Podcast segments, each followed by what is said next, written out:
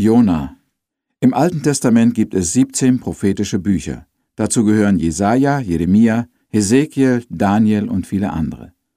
Die Bücher enthalten meist Predigten, Visionen und Gerichtsbotschaften. Das Buch Jona, das wir heute betrachten wollen, ist eine interessante Ausnahme. Es enthält nämlich keine Botschaft und keine Prophetie. Jona ist das Zeugnis oder der Erlebnisbericht eines Missionars. Sein Buch ist so spannend und so ehrlich geschrieben, dass eigentlich niemand Probleme haben wird, es zu verstehen. Trotzdem möchte ich kurz erklären, worum es in diesem Buch geht. Jona war ein Israelit. Gott hatte ihn als Boten berufen, um der Stadt Ninive zu predigen. Ninive war die Hauptstadt von Assyrien.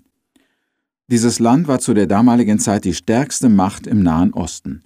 Die Assyrer waren Heiden und Feinde Israels. Immer wieder versuchten sie, den ganzen Nahen Osten unter ihre Herrschaft zu bekommen. Im Jahre 730 v. Chr. wurde die Hauptstadt Israels, Samaria, von den Assyrern eingenommen, die Einwohner dahingeschlachtet und der Rest verschleppt. Der Prophet Jona lebte vielleicht 50 bis 60 Jahre vor der Zerstörung seines Vaterlandes. Aus den Reden der Propheten Hosea und Amos wusste er, dass Gott Israel durch die Assyrer strafen und richten würde. Nun sollte dieser Jona zu der Hauptstadt seiner Feinde gehen und dort eine Bußpredigt halten. Mehr als vor Ablehnung und Feindschaft fürchtete Jona, dass die Menschen von Ninive seine Botschaft annehmen und sich bekehren würden. Dann würde Gott sie nicht mehr ihrer Sünden wegen vernichten. Jona war ein mutiger und entschlossener Mann, doch dieser Auftrag Gottes ging ihm gegen die Natur. Er weigerte sich, dem Befehl zu gehorchen und floh mit dem Schiff in die entgegengesetzte Richtung. Sein Ungehorsam gegen Gott erfolgte nicht etwa aus Angst vor den Assyrern oder aus Bequemlichkeit, sondern aus dem Bewusstsein, dass die Regierung von Ninive am Leben bleiben würde, wenn sie auf den Bußruf reagieren würde. Jona wollte aber, dass Assyrien vernichtet und gestraft werden sollte, bevor es Israel ein Leid tun könnte. Doch Gott lässt Jona nicht entkommen. Er sendet zuerst einen starken Sturm, der das Schiff in Seenot bringt. Die gottlosen Schiffsleute erfahren dabei, dass das Unglück um Jonas willen über sie gekommen ist. So wird Jona entsprechend seinem eigenen Wunsch über Bord ins Meer geworfen. Dadurch wird die Besatzung gerettet. Zu Jona sandte Gott in diesem Moment den berühmten Fisch, der schon so viel Diskussionen hervorgerufen hat. Dieser Fisch verschlang Jona und brachte ihn durch Not und Todesangst zum Gehorsam. Der flüchtige Missionar wird vom Fisch auf Gottes Befehl an Land ausgespuckt. Jona geht daraufhin nach Ninive und predigt mit Widerwillen seine Botschaft. Alles, was er sagt, ist, es sind noch 40 Tage, so wird Ninive untergehen. Das war wirklich, was Gott beschlossen hatte und was Jona im Geheimen auch wünschte. Aber es kam anders. Zuerst der König und die Staatsoberhäupter und dann die ganze Regierung wurde von diesem Wort sehr betroffen. Sie taten Buße und demütigten sich vor Gott. Aber nicht nur das, sondern der König rief ein großes Fasten als Zeichen der Reue und Buße des Volkes über ihre Sünden aus. In Kapitel 3, Vers 10 heißt es dann, als Gott das sah, wie sie sich bekehrten von ihrem bösen Wege, reute ihn das Übel, das er ihnen angekündigt hatte, und tat nichts. So wurde die Stadt Ninive sehr zum Ärger von Jona vor Gottes Gericht bewahrt. Darüber war der erfolgreiche Prediger so beleidigt, dass er sich auf dem Feld vor der Stadt niederließ und trotzig wartete, bis Gott die Stadt doch noch vernichten würde. Und es ist schon wirklich fast lustig, solch einen widerspenstigen Missionar zu sehen. Was hat dieses Buch aber unter den prophetischen Büchern zu suchen, können wir fragen. Was hat solch eine Geschichte mit Prophetie zu tun und was sollen wir heute damit anfangen? Okay, ich glaube, da sind sehr wichtige Lehren auch für uns in dieser Geschichte enthalten und es wäre sehr zu wünschen, dass die christliche Gemeinde heute darauf achten würde. Zuerst lernen wir, dass Gott auch die Heiden liebt. Er war besorgt um die heidnische Stadt Ninive. Ihre Sünden schmerzten ihn und er bedauerte, dass er sie richten und vernichten musste. Gott will nämlich nicht den Tod des Sünders, sondern seine Buße, Umkehr, sein Heil und Leben. Gott liebt die Heiden und hat eine Botschaft für sie. Wir Christen kennen diese Botschaft, es ist das Evangelium. Gott will auch heute noch, dass die Heiden diese Botschaft hören und gerettet werden. Das Buch Jona ist so wie die ganze Bibel ein Missionsbuch. Es zeigt Gottes Heilsgedanken mit der ganzen Welt. Wie kommt es dann, dass die meisten Christen heute so uninteressiert sind an dem geistlichen Wohl anderer Menschen? In Europa wohnen viele Heiden, in unserem eigenen Land, in unseren eigenen Nachbarländern wie Frankreich, Italien, Dänemark, Spanien und Portugal ist das Evangelium kaum bekannt. Viele Menschen kennen den Heilsplan Gottes nicht, sie leben in Sünde und Verlorenheit, und Gott will sie retten. Aber unsere Gemeinde kümmert diese geistliche Not nur wenig, sie gehen in die andere Richtung, wo es Geld zu verdienen gibt, wo man einen Titel und Ehren in der Welt bekommt. Gottes Ruf, Gottes Willen und Anliegen ist ihnen ein Hindernis. So soll es bei uns nicht sein.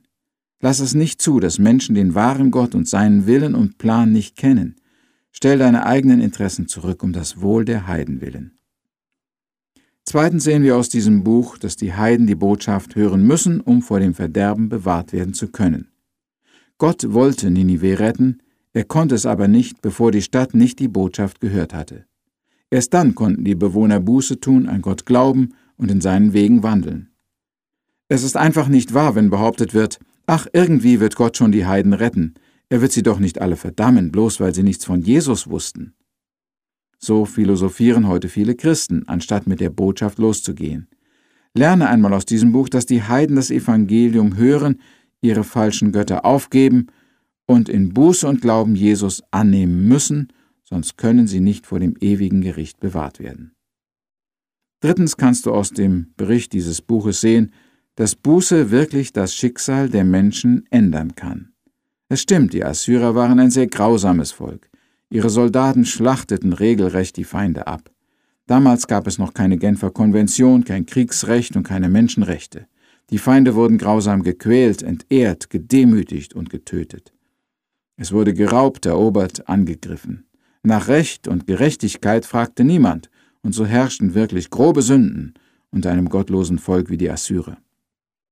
Sicher waren da nicht nur Jona und seine Volksgenossen, die Assyrien und Ninive das Allerschlechteste für ihre Schandtaten wünschten, sondern noch manche der anderen Völker auch.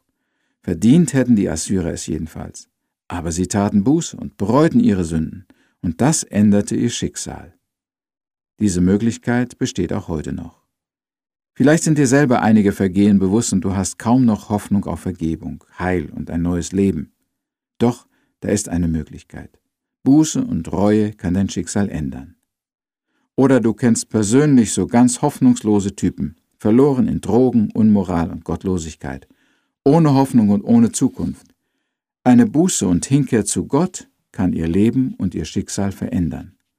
Gott ist heute noch derselbe. Viertens, Gott kann auch mit einem widerwilligen Missionar zum Ziel kommen und großen Erfolg haben. Dieser Gedanke ist mir besonders interessant und wertvoll. Ich bin ja auch ein Missionar von Gott berufen und gesandt, um das Evangelium zu predigen. Wie oft und wie lange habe ich mich in verschiedenen Ländern und an verschiedenen Orten der Erde gemüht, Menschen zur Umkehr und zum Glauben an Gott zu führen. Ja, es kamen immer wieder Menschen zum Glauben an Gott, aber im Allgemeinen war mein Erfolg doch recht gering, wenigstens verglichen mit dem Erfolg Jonas. Er predigte nur einmal eine kleine kurze Predigt, gar nicht mal mit viel Überzeugung und Eifer, und eine ganze große Stadt, die Hauptstadt der Weltmacht Assyrien, tat Buße. Nicht nur die arme, einfache Bevölkerung, sondern auch die höchsten Offiziere, Staatsmänner und allen voran der König. Diese Tatsache hat mich oft verwundert, wenn ich das Buch Jona gelesen habe liegt also nicht am Verkündiger, am Boten, sondern allein an Gottes Wort. Das ist eine Demütigung und ein Trost zugleich für einen Missionar.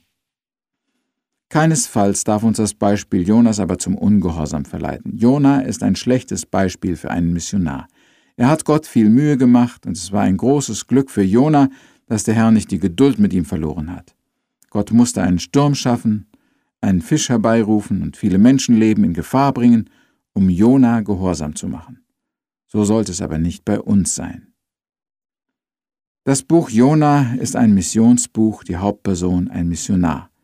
Lass dich durch diese Geschichte von Gott rufen, mit der Botschaft des Heils zu den Suchenden zu gehen, um ihnen Heil und Leben zu bringen. Wir beten. Herr, wir danken dir für deine Liebe zu den Verlorenen und für deine Geduld mit den widerspenstigen Heiligen. Ich bitte dich von ganzem Herzen, berufe auch heute durch diese Geschichte junge Christen zum Missionsdienst. Amen.